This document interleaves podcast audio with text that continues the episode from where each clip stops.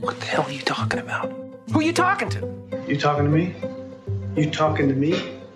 Now, look, we're going to do this thing. We're going to have a conversation.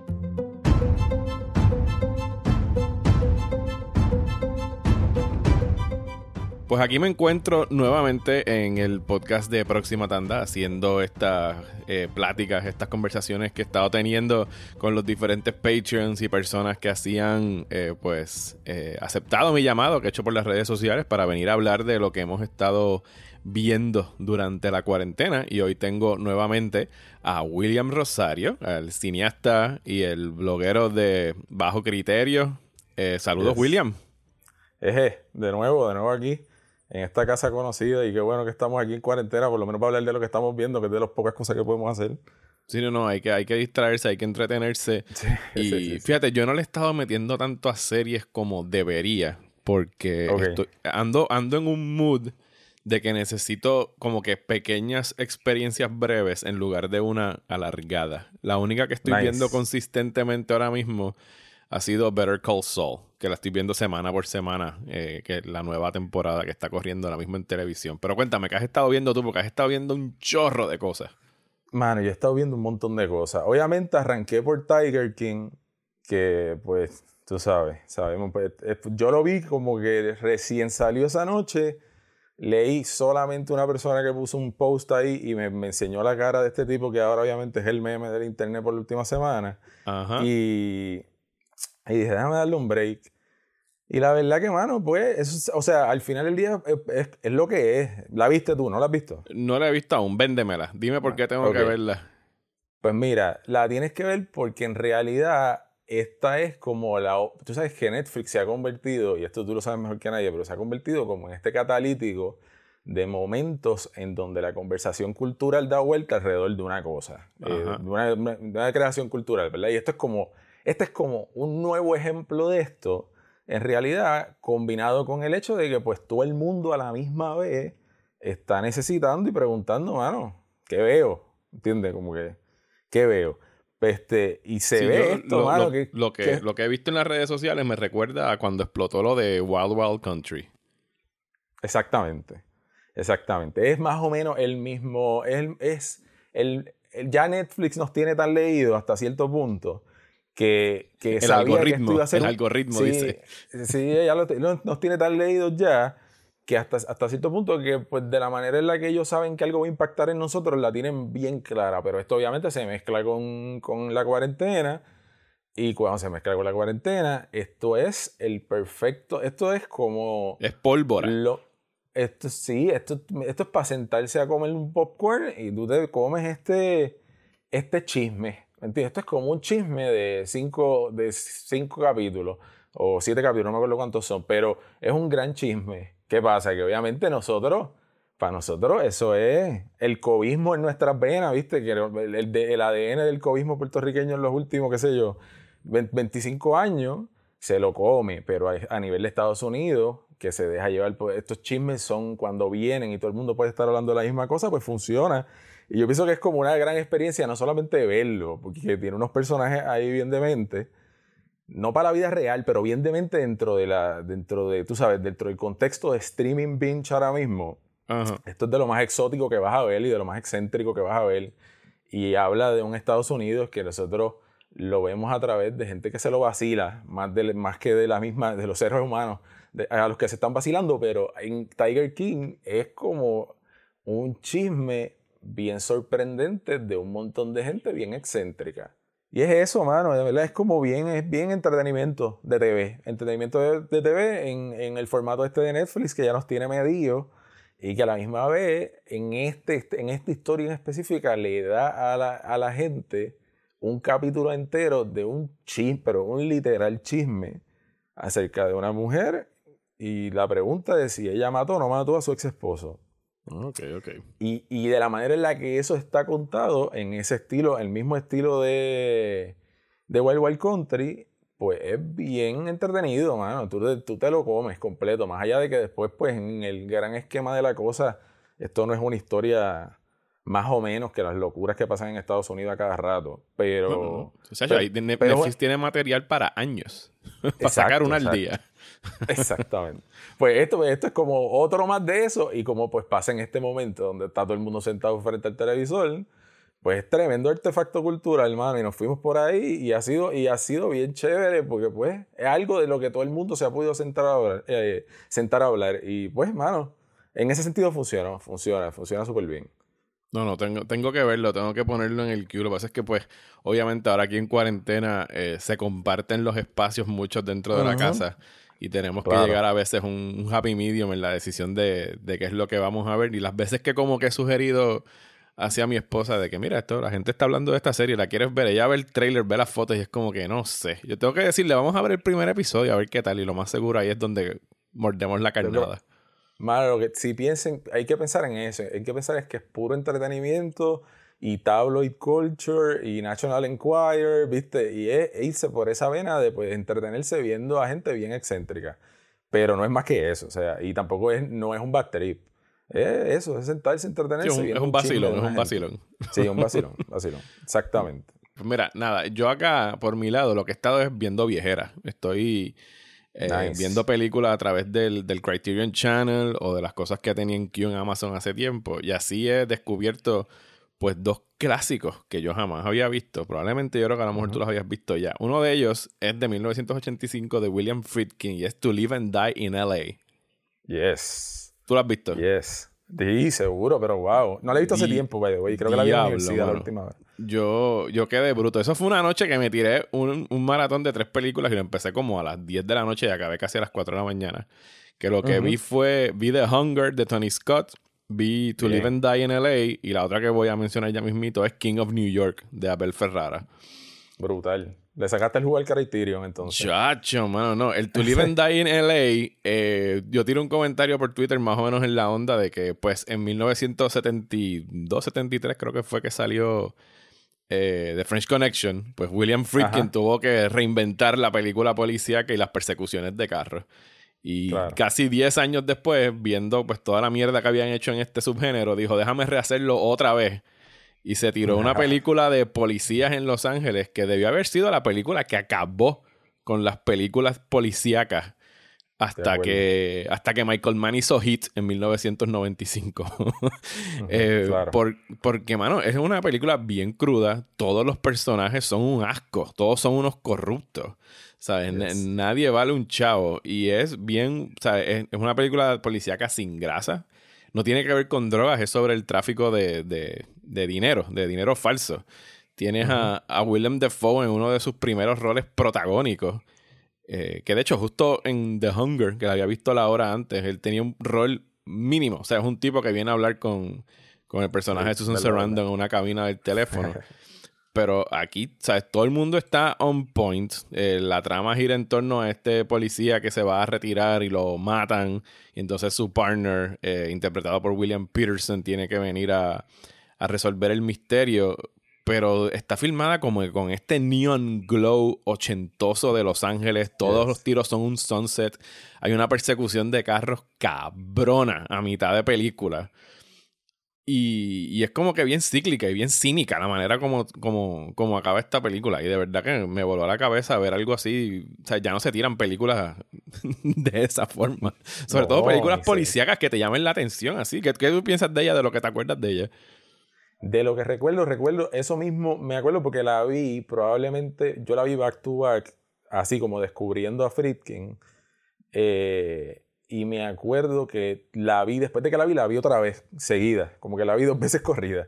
Porque, me, porque es, es que esos directores, específicamente Friedkin, son como un, un gran barómetro de lo que es ser disciplinado hasta cierto punto. o sea, tú puedes ver una persona que conoce su oficio, en todos lo, lo maneja y lo, y, lo manipula a su antojo y está tan adelantado al, al, al, propio medio hasta cierto punto que yo lo que recuerdo es haberle estudiado como eso, como una pieza de cine, de cómo se comunica en tiros, de cómo... O sea, era, era como una maestría de un tipo que, como tú dijiste, porque yo lo capté, me acuerdo en aquel momento y ahora que lo dices, hasta me me lo, me lo trae a la memoria otra vez el hecho de eso de, mira, como este tipo se contestó a sí mismo casi. El, el, este, ¿Cuánto fue? ¿10 años después?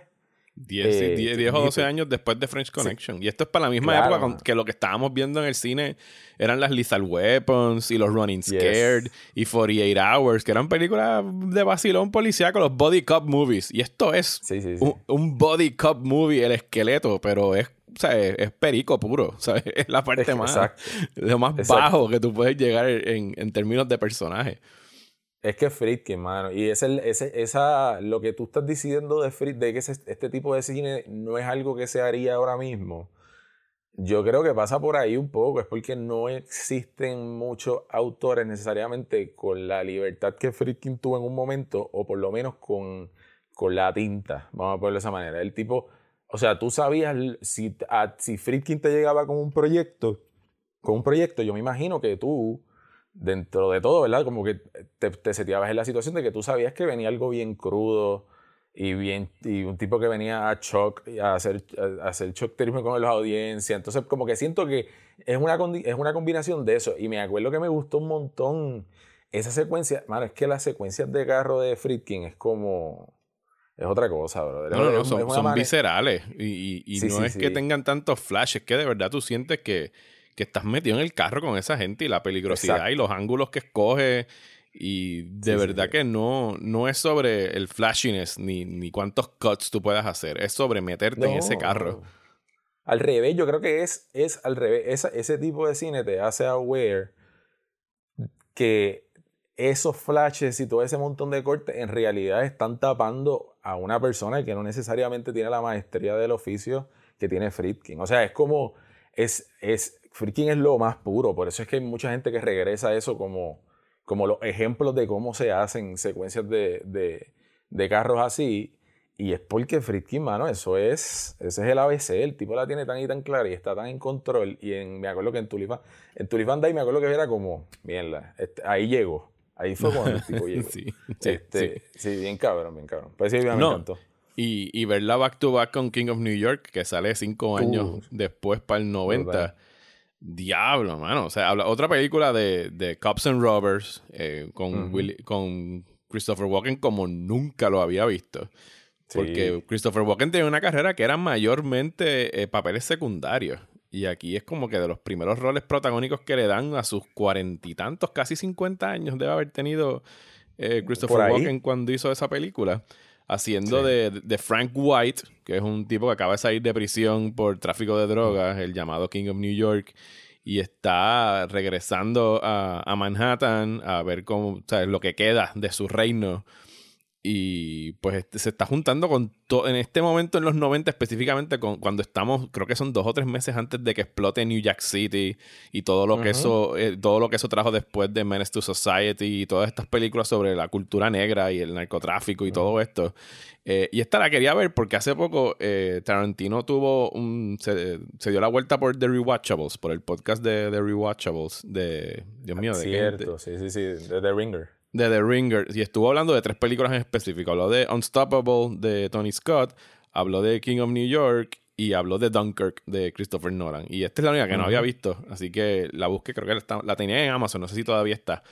Y aquí es donde empiezan a, a crecerse o sea, actores como Wesley Snipes, David Caruso, Lawrence Fishburne, haciendo un papelazo sí. Como, como Jump, que es uno de los que está trabajando para Frank White. Y es otra película exactamente sobre personajes totalmente corruptos, con unas líneas de diálogo eh, brutales, ¿sabes? El libreto eh, Sí. es bien preciso sobre lo que está diciendo, sobre lo podrida que está esta ciudad y sobre cómo sea, viene pues, te- te- es, es- es- me recordó te- yo pensé que era algo como que había sido el la versión película de The Wire pero condensada en noventa y pico de minutos porque ahí está de todo está la sí. policía el tráfico de drogas los políticos eh, está la mugre de la sociedad y cómo una alimenta a la otra y se ensucia a la otra de, y es bien atmosférica, ¿sabes? Es más una película donde es casi 50% el mood que está capturando Ferrera con estos pasajes, que, estas escenas que son bien extendidas de él guiando por la ciudad, viendo cómo está eh, toda sucia. De verdad que es un manejo de, eso es de la mano. brutal. Sí, no, no, no, no. Y de él yo había visto lo más crudito de, de Ferrara, que pues son MS-45, eh, China Girl, el Driller Killer, pero esta era como que su película más pulida. Y, y después me puse a buscar reseñas de su momento. Esa película fue buchada en el Festival de Nueva York, donde tuvo el opening. Y era como que, o sea, tú, de esas veces donde el director está obviamente mucho más adelante que el, que el grupo de críticos y no, no, están entendiendo lo que están viendo y viene a ser apreciada después. De verdad que me, me encantó. Esa noche de verdad que me curé viendo películas viejas.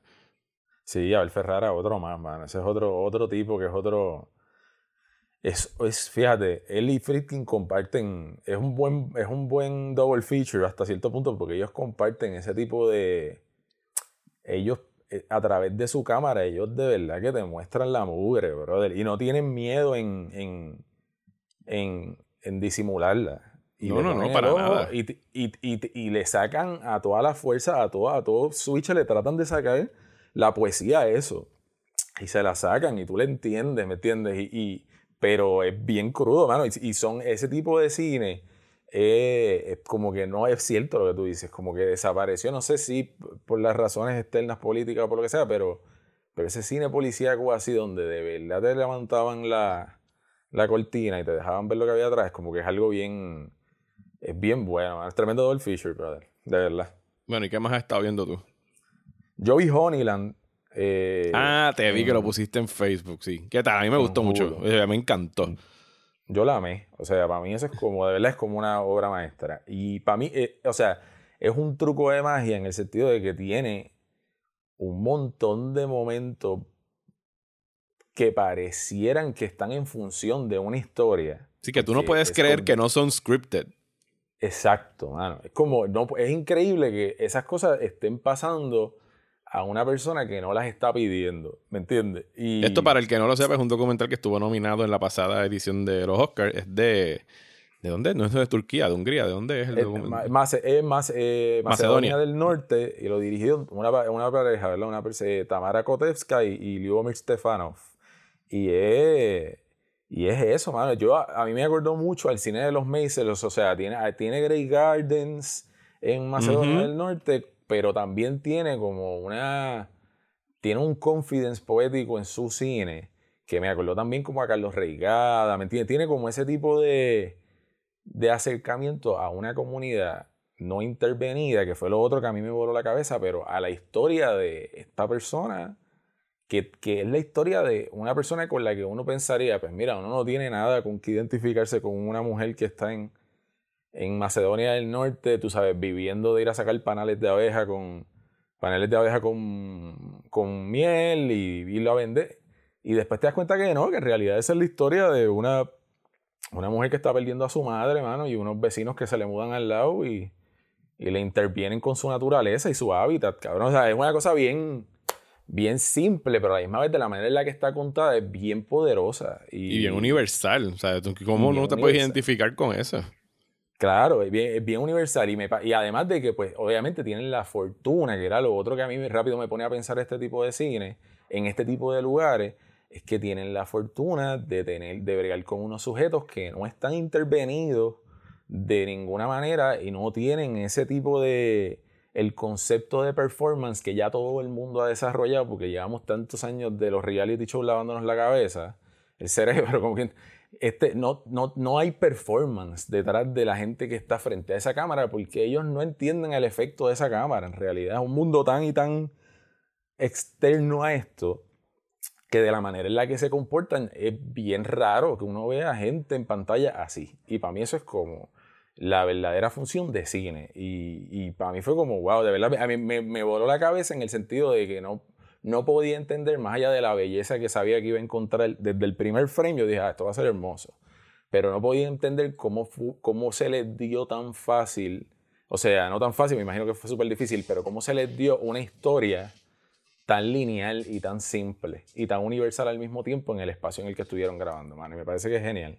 Sí, sí, yo no puedo creer que no haya ganado, digo, sí puedo creer que no haya ganado el Oscar, porque el otro pues era el, ¿Cómo se dice? El, documental que ganó fue el de American Factory, ¿verdad? El que estaba vaqueado por los Obamas y todo eso.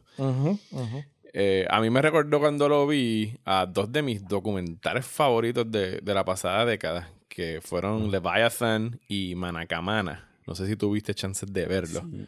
Wow, sí, sí. Pero hace Que- tiempo, sí. que fueron dos documentales que los hicieron en el Harvard eh, Sensory Ethnography Lab de Harvard. Y uno era capturando la vida dentro de un barco de pesca. Ah, qué lindo, sí, sí, sí. Y el de Manacamana era un, ¿cómo se dice? Era un, un funicular, un, sí, un funicular era lo que era, ¿verdad? Llevando de, de- de a las personas de- desde la parte baja, obviamente, de, de la montaña hasta arriba donde estaba el templo. Y eran ocho o seis viajes en funiculares, nada más que grabando la- las reacciones de esta persona y lo que hacían el funicular. Y era como que de este tipo de acercamiento documental que es sobre capturar la vida sin, sin intrometerse, sin poner talking heads, sin hacer Sí, sí, sí. narraciones, sino que tú te estás viviéndola ahí. el- no- no- o sea, no es cinema verité, pero como que lo que estás capturando es la verdad y, y cómo tú puedes Sí. construir una narrativa a través de eso sin tener que intervenir y que no se vea la mano del, del cineasta, que es a veces algo que a mí me molesta mucho de los documentales, que se sienten forzados a veces cuando se sobreextiende el alcance del, del cineasta. Sí, porque los roles ya están establecidos también. O sea, todo el mundo opera como. Todo el mundo está buscando contenido. ¿me entiendes? Es una cosa bien. Bien está. Como todo el mundo está buscando su contenido, ver que de repente esta gente que por lo menos no se sintió así. Después no sabemos qué pasó en el backstage, ¿verdad? Pero no se sintió como que intervinieron de ninguna manera con la vida que le estaba pasando frente a la cámara, mano, es mucho más poderoso.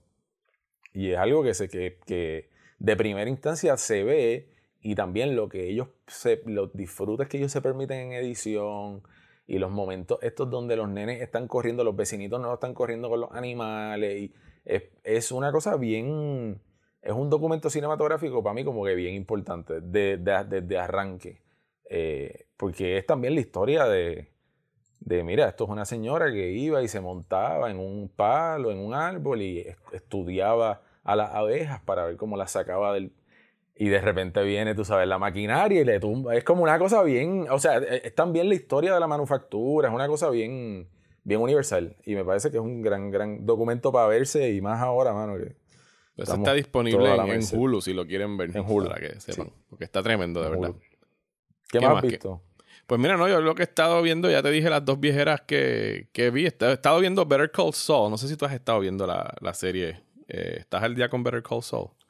No, mano, ¿sabes qué? No, no- la vi como los primeros tres capítulos de la primera season y después como que me quité sabiendo que iba a estar bien buena, pero dije, no sé si estoy ready para otro para otro raid de, de este corillo. De, De Vince, Breaking de, Bad. de Vince, eh, de Vince Gillian. Ajá, exacto, pero me- ¿cómo está eso? Pues, mano, a mí me convencieron de verla. Yo estaba más o menos igual que tú, como que no estoy, no sé si estoy ready para regresar a Albuquerque a, a rodearme de estos personajes. Pero la primera, las primeras cuatro temporadas están en Netflix y la quinta se está transmitiendo ahora y la sexta pues ya es el año que viene y se, y se acabaría. Eh, y me está gustando un montón, o sea, hasta cierto punto. Tú y yo creo que estamos eh, bastante eye to eye en cuanto a Breaking Bad, de que es una serie muy buena, bien entretenida, pero no la tenemos como que allá arriba en el pedestal donde muchas otras personas la tienen. Es correcto, ¿verdad? Sí, sí, sí. Para mí no es, un- no es, no es como la gran obra maestra, porque para mí no hay contemplación necesariamente en Breaking Bad, es como una gran ejecución de entretenimiento. Pero exacto, pero, pero sí, eso mismo. Pues yo creo que cuando la termine de ver, la voy a poder rankear ahí arriba, porque contrario a Breaking Bad, que me he sentado a repasarlo otra vez y le he visto como cuando quiero tener algo puesto en el background, que para mí es una serie bien, bien lineal, como que incluso cuando la vuelves a ver, tú te das cuenta desde el principio que Walter White siempre fue un psicópata, siempre fue un villano, y, Sí, sí. y que pues es una trayectoria que tú tienes más o menos una idea de dónde va a acabar, versus esta de de Saul Goodman, que era el, el abogado de Walter White, que sí está lidiando todas las temporadas con dilemas de carácter ético y moral, porque estamos viendo pues la lenta caída de este abogado, que nunca fue como que el abogado más honesto del mundo, porque no es su carácter, porque eso, y eso es algo que ya habíamos visto en Breaking Bad. Siempre fue un buscón, siempre es alguien que le gusta como que estar en los márgenes de la ley, como que él, él es el tipo de abogado que busca el loophole, que busca la manera de escabullirse, Sí, de play against the system y, y burlarse de las reglas. Y mantiene esta relación con esta otra abogada que sí es bastante by the book. Y entonces el hecho de que estamos viendo a este personaje y sabemos dónde va a parar y vemos en todo momento cómo su mundo eh, a su alrededor empiezan a salir estas figuras que sabemos quiénes son, que son eh, eh, Gustavo Frigg, que es el, el personaje de Giancarlo Esposito, que se va a convertir en el, uno de los grandes villanos de Breaking Bad. y vemos cómo poquito a poco el círculo a su alrededor se va achicando y achicando y achicando. Y entonces cada temporada comienza con este prólogo que lo que toma es cinco o seis minutos de Saul Goodman después de Breaking Bad, después que él logró eh, eh, cambiar su identidad e irse a vivir a otro sitio. Y entonces cada temporada empieza con esos prólogos y yo pienso que el plan, yo entendería, de Vince eh, Gillian es que el final de esto sea a lo mejor un episodio dedicado a Saul Goodman después de Breaking Bad. Porque obviamente él anda con la persa de que lo van a encontrar y todo eso. Pero que la serie, ¿sabes? Temporada por temporada, episodio por episodio, no es un refrito de Breaking Bad. De hecho, cuando la serie se pone más tediosa es cuando empiezan a, señalar a cosas de Breaking Bad y hay cambios y cosas así. Es como es cuando se pone como que, ah, sí, ya. No, me interesa saber de estos personajes, yo sé lo que va a pasar con ellos. Háblame de Saul, háblame de, este personaje. Así que te recomendaría que le dieras un vistazo, porque sobre todo esas primeras temporadas hay una relación entre él y su hermano que es bien compleja y se presta para los momentos, o sea, momentos dramáticos que incluso Breaking Bad no logró alcanzar en términos de, la profundidad con las que los manejaba. Porque Breaking Bad es bien, es bien thrilling, ¿sabes? Es emocionante, es acción y todo esto, pero no, o sea, no, para mí no es más profunda que eso, ¿sabes? No, no le llega a, trabajos como o sea, de Sopranos ni nada por el estilo. Que de hecho tú has estado viendo otra vez de Sopranos, ¿verdad?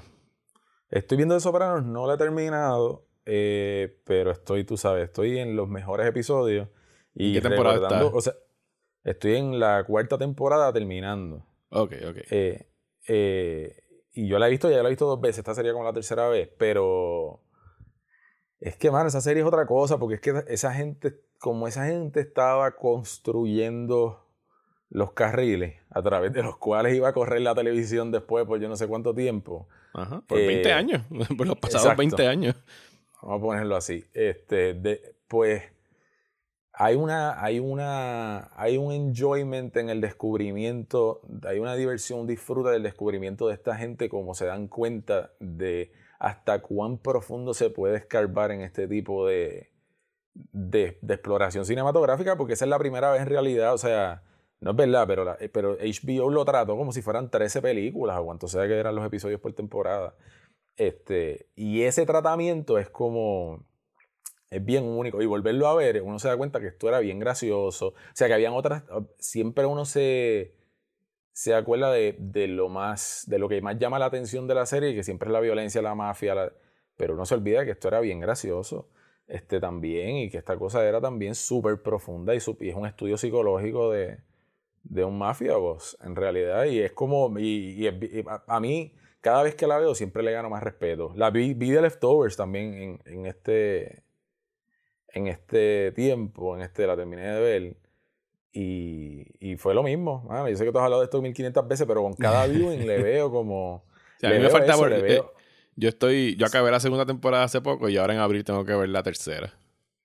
Pues yo la vi ahí me, porque no pude pararla, empecé a ver. Y la verdad que lo que, me, lo que más me llamó la atención de la tercera vista fue, fue la, la disciplina ahí, mano, de, la dirección, como esa gente le, le puso en, en las, como que descansó en las caras de, esto, de este super elenco, porque olvídate, de este super elenco descansó en esas caras, él mira, mano, a través de sus caras es que esta gente tiene que creerse todo.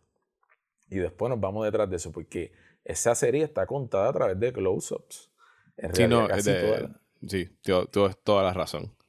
Eh, y eso, y eso es tremendo. O sea, de la manera en la que ellos, ellos se dieron cuenta que su mayor activo ahí era Carrie Coon, Brenneman, Tero, tú sabes, todo este corrido de grandes Regina King, todo este corrido de grandes Eccleston, todo este corrido de grandes actores, ellos, eh, Mimi Leder, que era como que la, eh, me parece que es la que dirige todos los, los, los, openers y closers de la serie, es la que pone ese, ese tono ahí bien claro desde el principio. Esta cosa se cuenta en las caras de esta gente y, como que, eso me llamó la atención. También, había dirigido un par de episodios de Watchmen también, la próxima de Lindelof. Sí, esa, y eso está ahí clarito, Y después de haber visto Watchmen, haber vuelto para Leftovers, también es como, sí, sí, mano, estos tipos vienen haciéndose estas preguntas desde guion hasta ejecución hace tiempo. Y en, en, una serie que era como de Sopranos también, o sea, eran, esos son siete películas o ocho películas. Y, o sea, es, cada episodio está tan lleno de información que te ve a otro nivel que para mí Breaking Bad nunca fue, en realidad. y de hecho, para mí HBO en general es intocable en lo que se refiere a, a series. Sí. Eh, de, las mejores series de los últimos años, si yo tuviera que hacer un top 5 o un top 10, la mitad, si no más, son de HBO. Sí, siempre se tiran de pecho. Sí, no, y, que se, se toman riesgos. ¿sabes? Leftovers es un riesgo. Eh, hacer Watchmen es un riesgo, ¿sabes? Y, y, les ha funcionado y es donde único... Digo, no, hay otros canales que están tomándose los riesgos, pero no, no con el, el prestige y el, y el brillo, el shine que le da HBO a sus series y es un riesgo hasta económico. Si te pones a pensar, es, el riesgo de tú darle una serie a un tipo porque sabes que la, va a ejecutar como tú quieres, o sea, al nivel que tú quieres que esté, pero que el tipo no te va a dar 3, 4 seasons. Este tipo te va a dar la season. O sea, Damon Lindelof te va a dar la, temporada que él tiene en su cabeza. Y hasta en ese sentido, con el tipo de creativos que ellos se parean, ahora que está pasando la de David Simon, ¿verdad? como que ellos le confían la cosa a una gente que de verdad se toman el tiempo para que sus series sean eso, como una colección de grandes historias. Y están muy duros, mano. En ese sentido, están demasiado duros. HBO, y hasta cuando lo hace, yo vi Barry, no sé si has visto Barry. Eh, Barry no, Barry no la he visto, la tengo en la lista de cosas que tengo que ver. Pues, mano, eso es otra cosa que es como bien arriesgada porque no existe otro show como eso y se lo pusieron en los hombros a Bill Hader, que escribe y dirige la mayoría de los episodios. Los otros episodios los dirige Hiro Murai, que es el que dirige muchos episodios de Atlanta. Ajá. Eh, Oye, ¿cuándo regresa Atlanta? Atlanta creo que regresaba este año. No sé qué pasaba, no sé qué pasó ahora con esto de la cuarentena, pero me acuerdo que habían anunciado que regresaba en el 2020. Ok, ok. Este, pero Hiro Murai dirige muchos de los episodios y son episodios cortos, tú sabes, media hora, 37 minutos, qué sé yo. Pero es, es una mezcla y es un tono bien específico, como una comedia oscura bien específica y cada vez mejor. O sea, esta, yo vi la segunda temporada, había visto la primera temporada hace tiempo. Cuando vi la segunda temporada dije, coño, esto está mucho mejor que, que, que la, la, primera. Están creciendo y es otro super, es otro super riesgo para HBO o sea, se la pusieron en las manos a un, cast member de SNL, que eso no necesariamente siempre funciona. Y el tipo está delivering porque se nota que es un tipo. Yo no sabía el backstory de, de Bill Hader, pero este tipo estudió dirección de cine.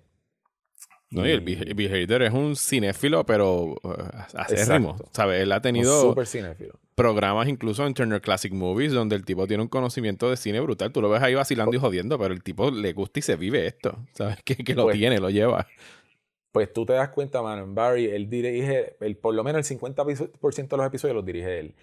Y son, y, el, y el tipo la tiene, o sea, es un director bien bueno y, tiene mucho confidence. Y la serie es bien cortita y es snackable, es algo que te que ve una detrás de la otra, ¿me entiendes? He visto un par de cositas así. He visto Better Things también, he visto un par, de, par de cositas así.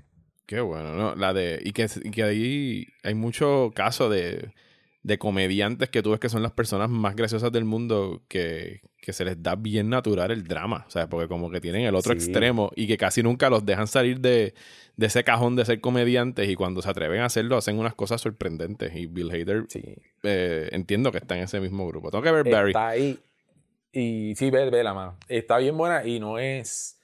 O sea, te quedas con ganas de más, en realidad. O sea, no es una serie que te, que te cansa de ninguna manera. Y está bien buena por ese lado.